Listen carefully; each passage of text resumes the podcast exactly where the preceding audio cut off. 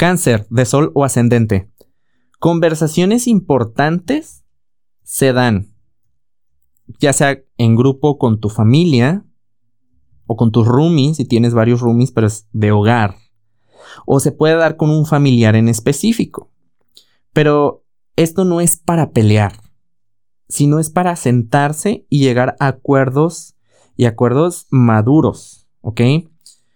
Y hay que ver qué hay que hacer, cómo se puede hacer y llegar a puntos medios, pero también se puede poner en la mesa eh, lo que ambas partes desean y se vale, se vale, pero si esto te empieza a generar un poco de tensión o si tú ves a la otra persona tensa, pues aquí yo lo que te recomiendo es que fluyas en la conversación, que se calmen las cosas, porque esto viene más de un trasfondo emocional y se debe escuchar y se debe tomar en cuenta y estar bien atento también a tus límites para no caer en manipulaciones, porque esto viene de algo que duele, algo que, es emocionalmente denso.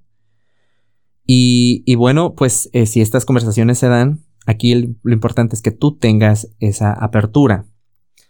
Eh, si en cuestiones de trabajo te veías estancado o estancada, o algo tratabas de hacer para arrancar y, no se dejaba, pues ahora con Marte directo no es como que flush, ¿no? O sea, como que todo corre, ¿no? Como viento en popa. No. Primero se deben de poner en análisis las nuevas posibilidades.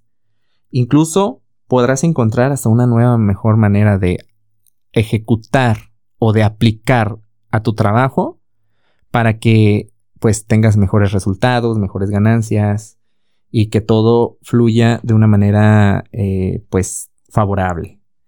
Si quieres saber más de la energía disponible, te invito a que escuches el episodio de la semana del 9 al 15 de noviembre y que nos sigas en redes sociales. Búscanos como Caja Astral Podcast.